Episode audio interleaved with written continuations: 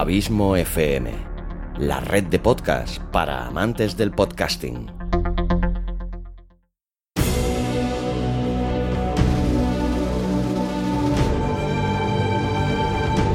Una producción de Abismo FM, creada para todos aquellos que quieren disfrutar de su tiempo libre escuchando grandes historias.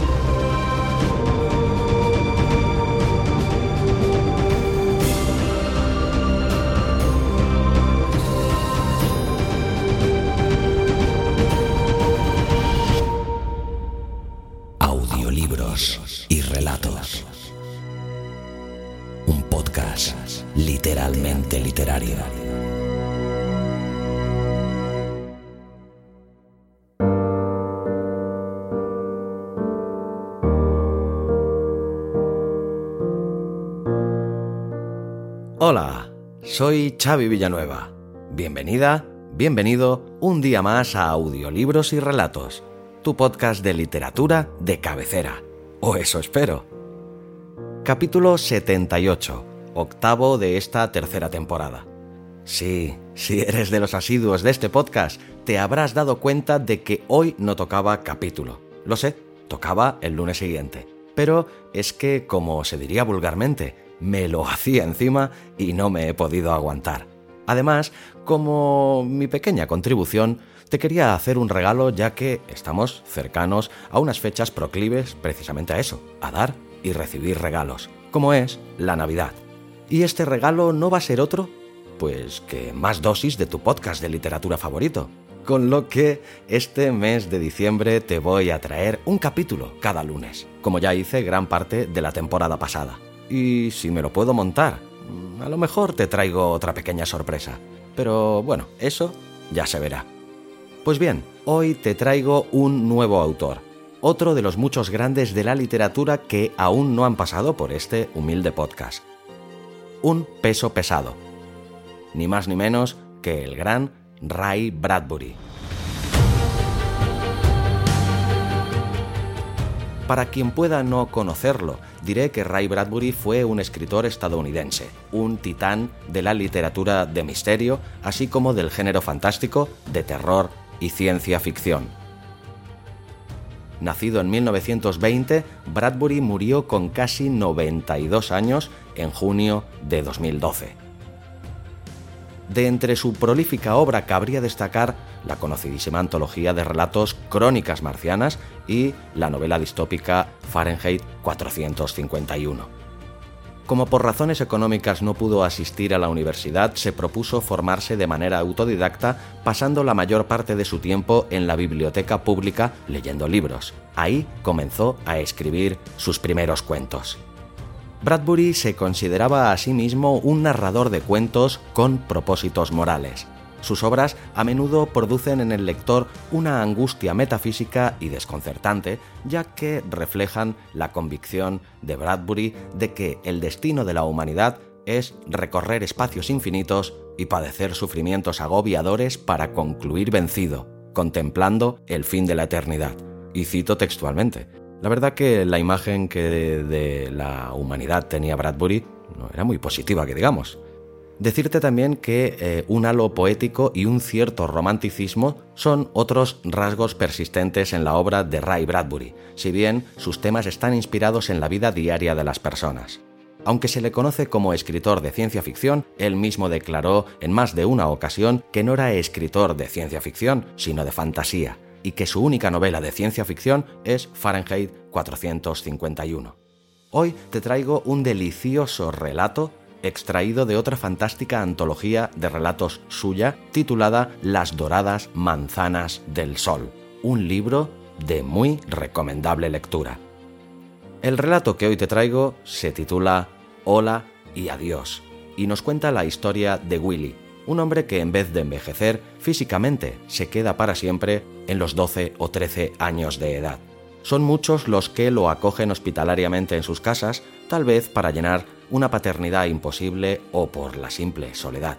A los pocos años, para que nadie sospeche nada, Willy los debe abandonar. Sin embargo, muchos terminarán por desconfiar de este individuo con apariencia de niño, pero que a todas luces, una vez que pasa el tiempo, manifiesta su verdadera condición. Es este un relato con varias lecturas, pero lo mires por donde lo mires, preñado de tristeza y de frustración. Diría muchas, muchísimas cosas más de este relato que tanto me ha gustado, pero prefiero que lo descubras tú mismo, ya que no quiero robarte más tiempo del absolutamente imprescindible. Disfruta mucho de este relato que hoy te traigo y recuerda que la semana que viene también tendrás un nuevo capítulo. Pues nada, que vamos a ello, pero como siempre, larga vida al podcasting y larga vida a la audioliteratura.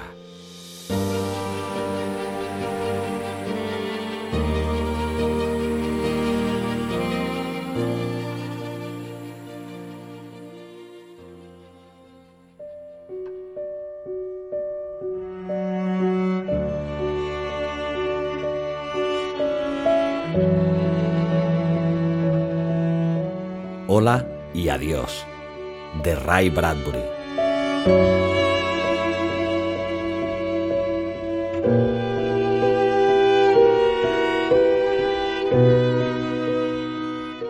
Pues claro que se iba. ¿Qué otra cosa podía hacer? El tiempo se había agotado y se iba. Se iba muy lejos. Tenía ya hecha la maleta, había sacado brillo a los zapatos, se había cepillado el pelo y se había lavado expresamente detrás de las orejas. Tan solo faltaba bajar las escaleras, salir por la puerta y subir la calle hasta la estación del pueblo, donde el tren se detendría exclusivamente para recogerle a él. Entonces, Fox Hill, Illinois, quedaría atrás, muy atrás en su pasado, y él proseguiría su camino, quizá a Iowa, tal vez a Kansas, quién sabe si a California. Un chiquillo de 12 años, en cuya maleta un certificado de nacimiento acreditaba que lo había hecho hacía 43.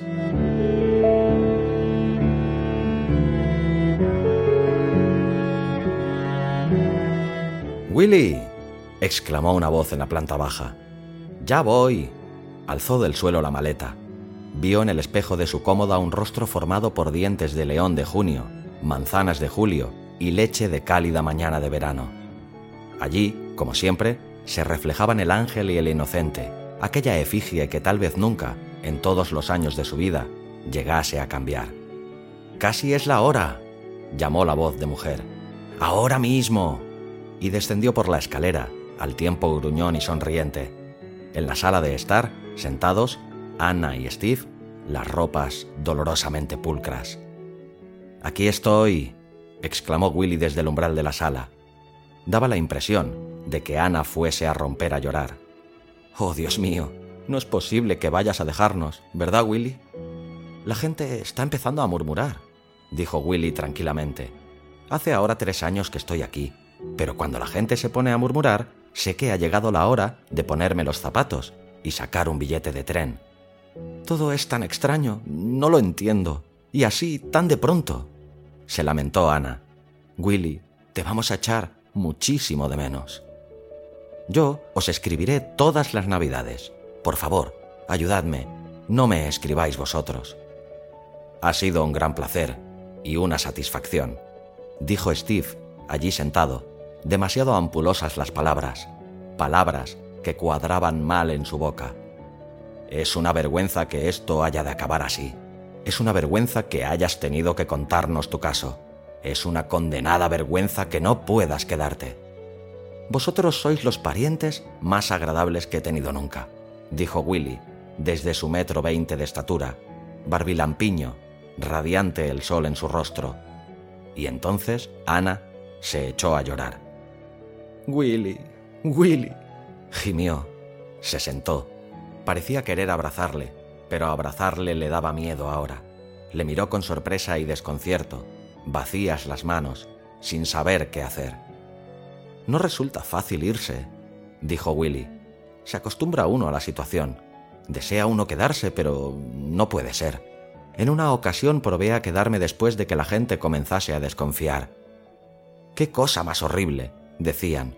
Tantos años jugando con los inocentes de nuestros niños, decían. Y nosotros, sin enterarnos. ¡Qué espanto! dijeron, y al final, una noche tuve que huir de la ciudad. No resulta fácil, ¿no? Sabéis perfectamente bien cuánto os quiero a ambos. Gracias por estos tres años fabulosos. Fueron todos juntos hasta la puerta delantera. Willy, ¿a dónde piensas ir? No lo sé, sencillamente me pongo a viajar. Cuando veo una ciudad que promete ser verde y agradable, me quedo. ¿Volverás algún día? Sí, dijo con toda formalidad su vocecilla aguda. Dentro de unos veinte años debería empezar a reflejarse la edad en mi rostro. Cuando así sea, pienso hacer un gran recorrido y visitar a todos los padres y madres que he tenido. Permanecieron en pie en el fresco porche veraniego, reacios a decirse las últimas palabras. Steve tenía tozudamente clavada la mirada en un olmo. Eh, ¿Con cuántas familias has estado, Willy? ¿Cuántas veces has sido adoptado? Willy hizo el cálculo de bastante buen grado. Eh, me parece que han sido unas cinco ciudades y cinco los matrimonios con quienes he estado. Han pasado más de 20 años desde que empecé mi peregrinaje. Bueno, no tenemos motivo para quejarnos, dijo Steve. Más vale tener un hijo durante 36 meses que ninguno en absoluto. Bien, dijo Willy. Se despidió de Ana con un beso rápido, asió el equipaje y se marchó calle arriba, penetrando en la verde luz del mediodía, bajo los árboles. Un chiquillo muy joven en verdad, sin volver atrás la mirada, corriendo. Los chicos estaban jugando en el verde diamante del parque cuando pasó. Permaneció un ratito bajo la sombra de los robles, observándoles lanzar la blanca, nívea bola de béisbol que hendía el aire cálido del verano. Vio volar sobre la hierba, como un pájaro oscuro, la sombra de la bola. Vio cómo se abrían las manos, como bocas voraces, para atrapar aquel raudo fragmento de estío que ahora parecía tan importante a Sir. Gritaron los chicos. La bola aterrizó en la hierba, cerca de Willy. Al avanzar con la bola, saliendo de los árboles umbrosos, pensó en los tres últimos años, ahora gastados hasta el céntimo, y en los cinco años anteriores, y así, remontando el hilo de su vida, hasta el año en que cumplió verdaderamente los once años, y los doce, y los catorce. Pensó en las voces que decían, ¿Qué le pasa a Willy, señora? Señora B, ¿no está Willy retrasado en su crecimiento? Willy, ¿has estado fumando cigarros últimamente? Los ecos se extinguieron en luz y colores veraniegos. La voz de su madre. Willy cumple hoy los 21. Y un millar de voces repitiendo. Hijo, vuelve cuando cumplas 15 años. Tal vez entonces podamos darte trabajo. Se quedó mirando fijamente a la pelota de béisbol que sostenía en su mano temblorosa. Imagen de su vida.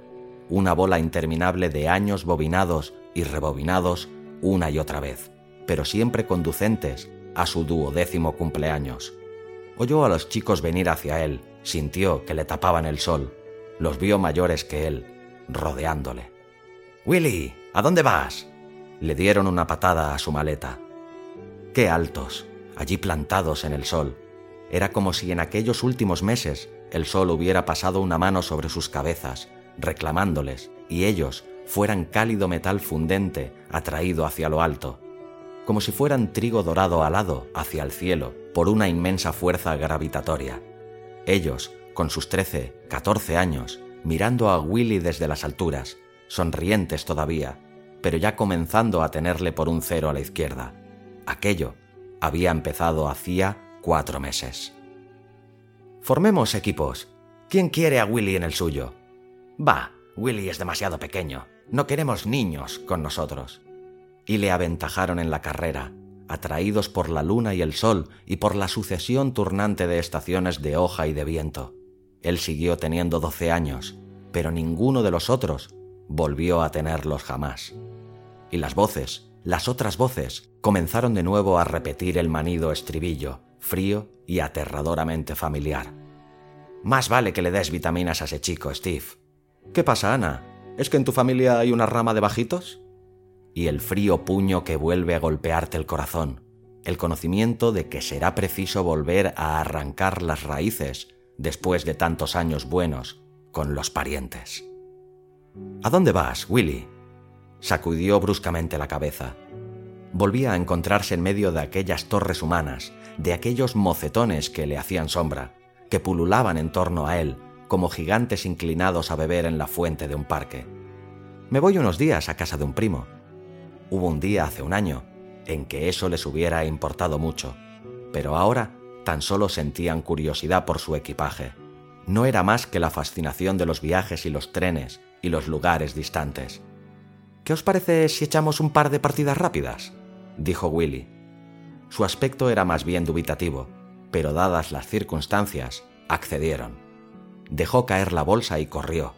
La blanca pelota de béisbol estaba allá en lo alto, en el sol, distante de sus figuras de blanco ardiente en la lejanía del prado.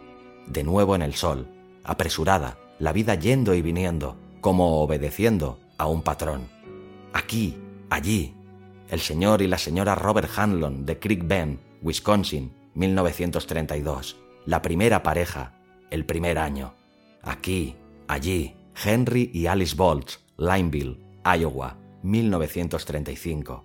Vuela, pelota, los Smith, los Eaton, los Robinson, 1939-1945, marido y mujer, marido y mujer, sin niños, sin niños. Una llamada a esa puerta, una llamada a esa otra.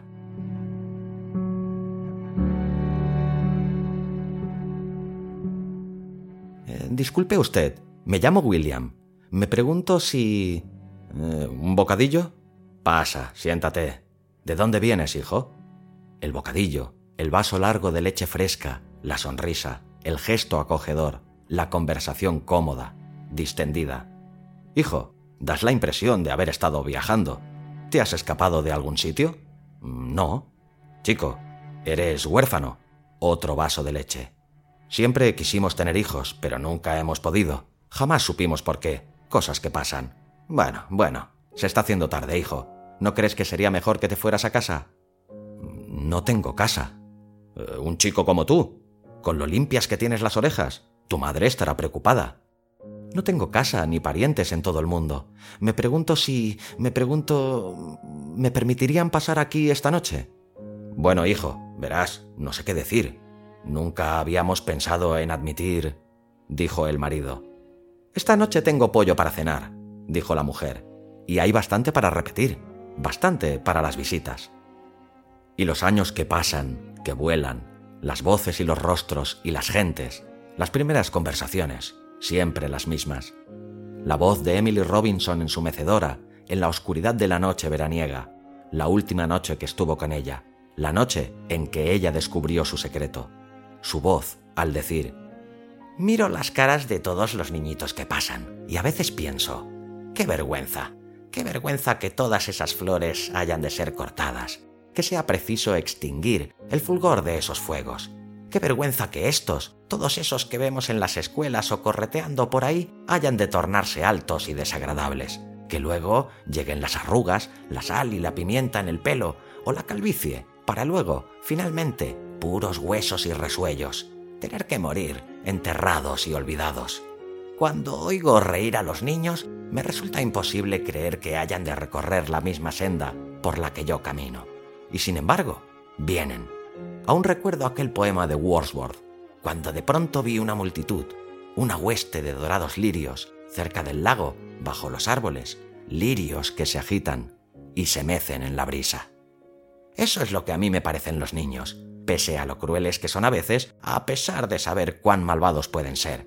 Pero no les asoma todavía la maldad en torno a los ojos, Aún no se lee la malicia en su mirada, sus ojos aún no se han saturado de cansancio. Es tanta el ansia que sienten por todo. Me imagino que eso es lo que más ha hecho faltar en las personas mayores, que en nueve de cada diez casos han perdido ese ansia, esa frescura, a quienes se les ha escurrido desagüe abajo tanta de su energía vital.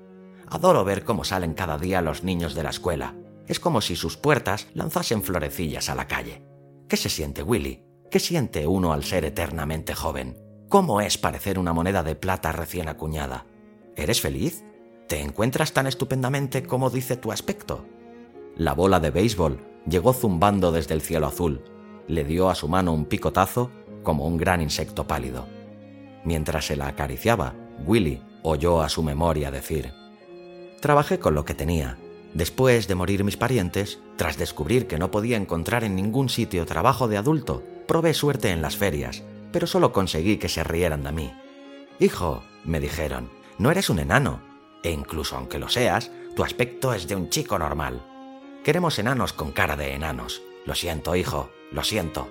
Así que me fui de casa y eché a andar pensando, ¿qué era yo? Un niño. Tenía aspecto de niño, tenía voz de niño, así que podría perfectamente seguir siendo un niño.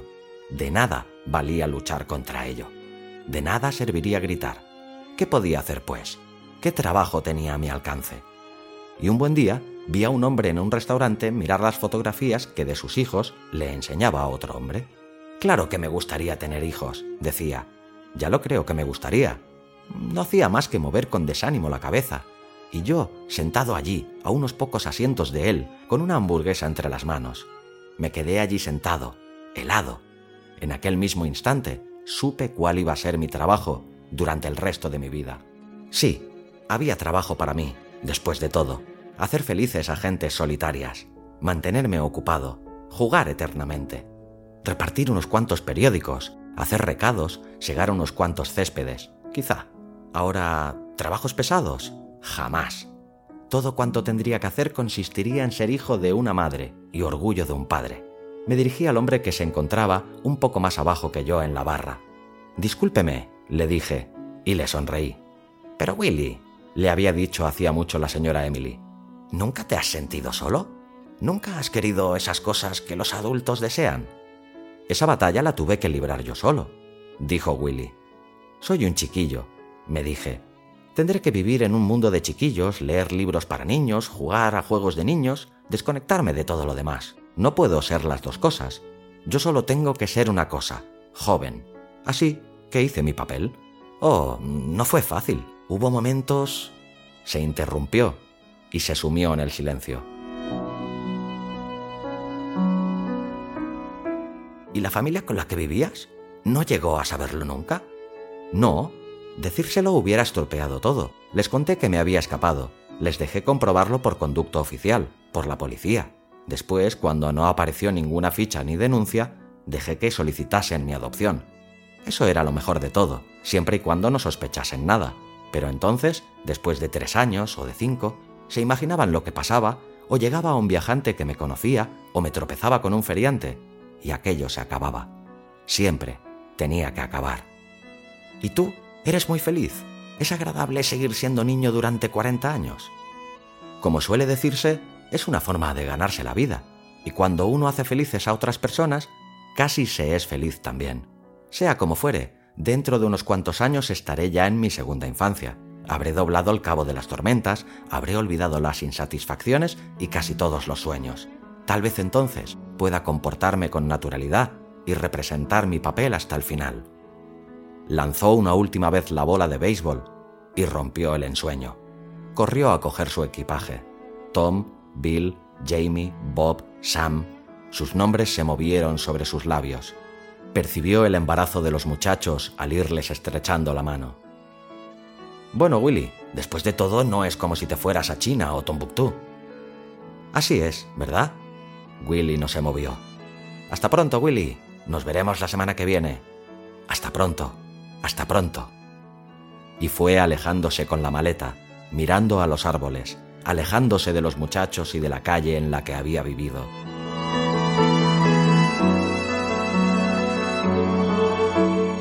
Al doblar una esquina, aulló el silbato de un tren y echó a correr.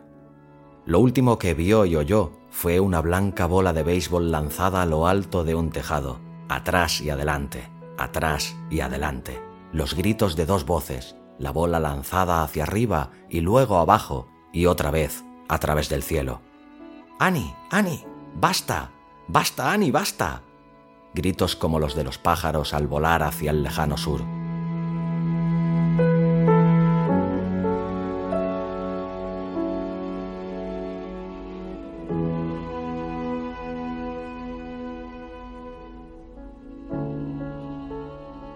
Se despertó de madrugada, una madrugada con olor de la neblina y del frío metal, envuelto en el olor ferroso del tren que le rodeaba, los huesos sacudidos, entumecidos los miembros por toda una noche de viaje.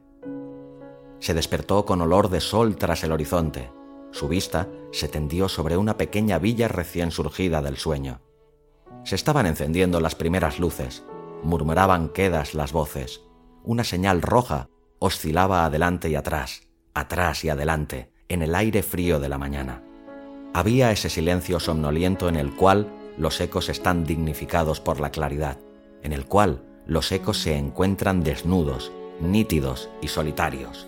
Pasó un mozo de tren, una sombra entre las sombras. Señor, dijo Willy. El mozo se detuvo. ¿Cómo se llama esta ciudad? susurró el chico desde la oscuridad. Valleyville. ¿Cuántos habitantes tiene? Diez mil. ¿Por qué lo preguntas? ¿Te bajas aquí? Parece verde. Willy permaneció largo rato escrutando la ciudad sumida en la madrugada. Parece agradable y tranquila, añadió. Hijo, dijo el mozo, ¿de verdad sabes a dónde vas? Aquí, respondió Willy, y se levantó tranquilamente en la madrugada tranquila, fría, saturada de olor a hierro, en la oscuridad del tren, con un rozar de ropas, perturbando el silencio. Chico, confío en que sepas lo que te haces, dijo el mozo de tren. Sí, señor, sé lo que me hago. Y descendió al oscuro andén, con el equipaje en pos en manos del mozo. Salió a la mañana que recibía las primeras luces, la mañana humeante y fría que condensaba el aliento. Permaneció un instante con la vista alzada hacia el mozo y hacia el negro tren de metal, contra el fondo de las pocas estrellas que aún quedaban. El tren exhaló un gran soplido aullante en su silbato, los mozos del tren gritaron a lo largo de toda la hilera de vagones, los coches saltaron, y su mozo sonrió y ondeó la mano en señal de saludo al chico que allí se quedaba, a aquel chico pequeñín con su maletón que le estaba gritando algo, a pesar de que la máquina volvía a soltar su silbido. ¿Qué? Gritó el mozo con la mano haciendo pabellón en la oreja. Deséeme suerte, gritó Willy. La mejor del mundo, hijo, exclamó el mozo, saludando, sonriendo. Muchacho, la mejor del mundo. Gracias, dijo Willy en mitad del estrépito del tren, en el vapor y el rugido. Permaneció mirando al negro tren hasta que se fue completamente y se perdió de vista en la lejanía. No se movió durante todo el tiempo que tardó en irse. Allí se estuvo, quietecito en el fatigado andén de madera, doce años de chiquillo, y solo después de pasados tres minutos completos se volvió para, por fin, encararse con las calles desiertas. Después, mientras el sol se alzaba, echó a andar a toda prisa para guardar el calor, bajando de la estación, entrando en la nueva ciudad.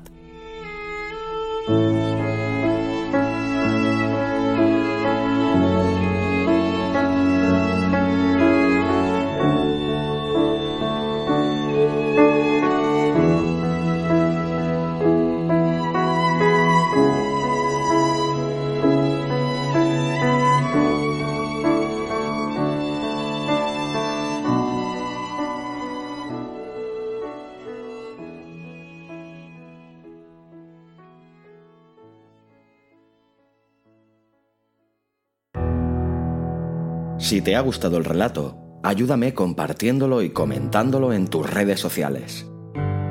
Me encontrarás tanto en Facebook como en Twitter como Abismo FM. Para comentarios y sugerencias también puedes escribirme en la página de contacto de la web abismofm.com. Y si realmente te gusta este podcast, no dudes en suscribirte a él, sea cual sea la plataforma desde la que lo escuchas. Es totalmente gratuito. Puedes escucharlo también desde Spotify. Hasta la semana que viene.